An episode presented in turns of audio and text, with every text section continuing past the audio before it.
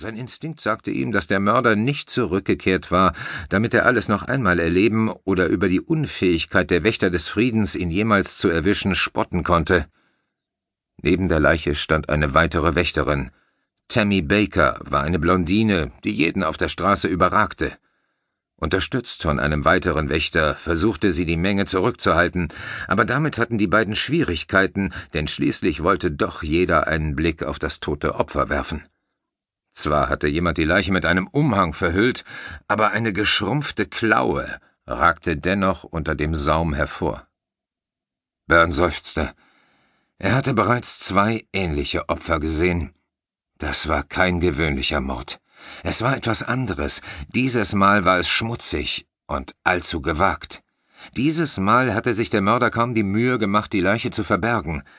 Eine Abteilung aus sechs weiteren Friedenswächtern traf ein und fing an, die Menge von dem Opfer wegzudrängen. Also gut, Zeit nach Hause zu gehen, verkündete Byrne. Bewegt euch, macht schon! Die Wächter rückten auf die Menge zu, und ein paar Leute verdrückten sich. Byrne nahm einen der Männer beiseite und zeigte auf den nervösen Zekorianer. Findet heraus, wo er wohnt, und geht ein Stück mit. Wenn ihr euch davon überzeugt habt, dass euch keiner folgt, kommt ihr zurück. Ja, Herr. Die Mehrheit der Zuschauer blieb beharrlich stehen. Sergeant, die Leute sollen sich verziehen. Die Männer fingen an, die Gaffer einfach umzudrehen und ihnen Stöße zu versetzen, sie ein paar Schritte zurückzuzwingen. Bern stand lediglich mit verschränkten Armen da und tat nichts, beobachtete bloß in aller Ruhe die Menge. Schließlich begriffen die Zuschauer, dass nichts passieren würde, solange sie hier herumlungerten. Bis auf die Stursten unter ihnen sahen es endlich alle ein und gingen weiter. Erst als sich die Mehrheit in Bewegung gesetzt hatte, wandte sich Byrne der Leiche zu und hob eine Ecke des Umhangs an. Er ging in die Hocke und versuchte jede Einzelheit in sich aufzunehmen und nicht daran zu denken, dass dieses Ding da einst ein Mensch gewesen war. Die Untersuchung fiel tatsächlich um einiges leichter, wenn er es in Gedanken zu einem Ding machte. Was Tote anging, sah dieser da besonders unerfreulich aus. Der Länge und den Händen und Füßen nach zu urteilen, war es früher mal ein Mann gewesen, mehr zu sagen, fiel wegen des Zustands allerdings schwer. Obwohl die Leiche weniger als eine Stunde auf dem Boden gelegen hatte, sah sie aus, als wäre sie bereits vor Jahrzehnten verwest. Die Haut spannte sich über die Knochen, die Augen lagen wie zwei schwarze Rosinen in den großen Höhlen, die Zunge ähnelte nur noch einem geschrumpften Stück schwarzer Spitze.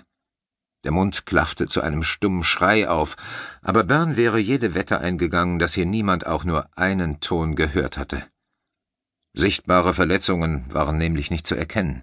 Auf dem Boden lag kein Blut, der Schädel war nicht eingeschlagen oder sonst wie beeinträchtigt. Das ist der dritte in drei Wochen, sagte Baker. Sie biss die Zähne zusammen.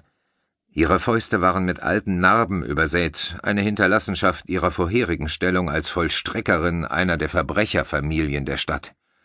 Ihre ungewöhnliche Größe hatte sie von ihrem Vater, einem Seville, und ohne die helle Haut, das blonde Haar und die blauen Augen hätte man sie leicht für eine Ausländerin halten können. Byrne unterzog andere Menschen ständig einer genauen Musterung und versuchte ihre Geschichten zu ergründen. Das war heute nicht anders, aber er konnte den Gegenstand seines Interesses nicht befragen, also musste er auf andere Weise Antworten finden. Wieder die gleiche Geschichte? Er studierte den Ort und die umliegenden Gebäude. Die Leiche lag mitten auf einer ziemlich belebten Seitenstraße. Kein halbes Dutzend Schritte entfernt trafen drei Straßen zusammen. Der Weg wurde ständig als Abkürzung zum Hafen und zu den dortigen billigen Schenken und schmierigen Bordellen benutzt. Das war nicht gerade ein abgelegener Ort. Allmählich wurde der Mörder dreist. Oder er war verzweifelt. Niemand hat etwas von dem Mord gehört oder gesehen. Baker schüttelte den Kopf. Ich habe mit ein paar Zechern unten vom Hafen gesprochen.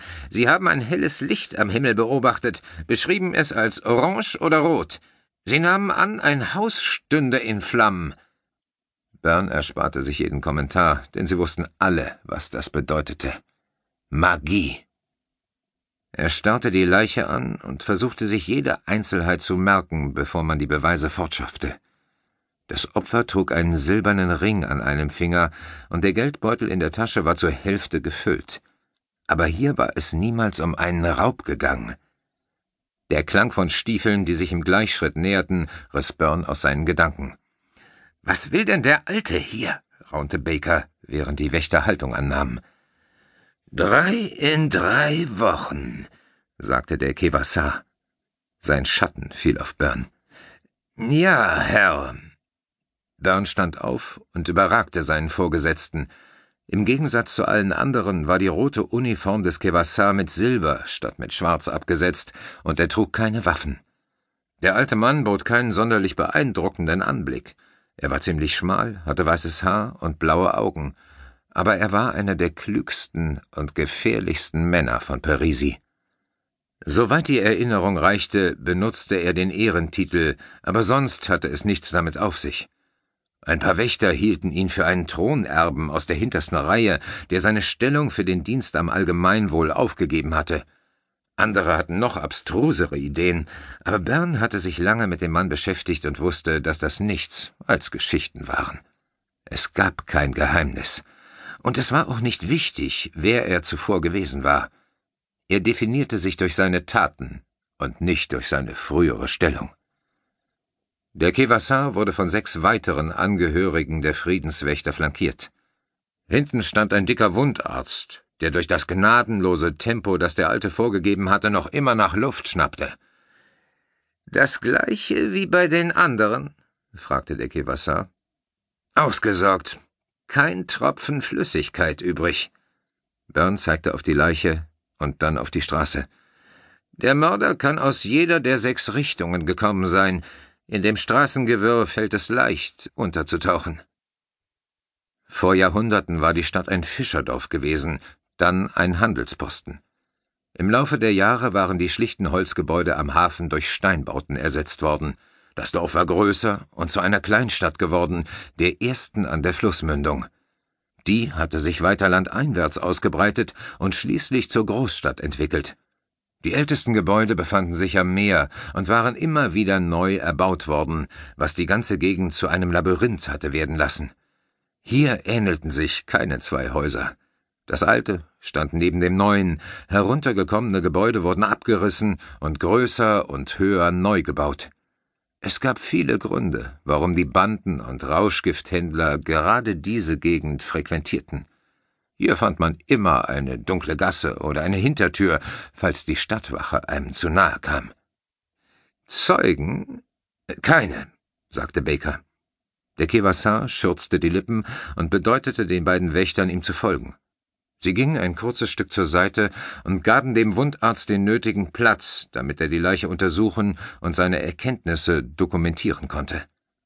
Byrne ging davon aus, dass es genauso wie bei den anderen Toten auch keine Spuren geben würde, die einen Hinweis auf den Mörder lieferten. Aber schließlich musste man sich an das Protokoll halten.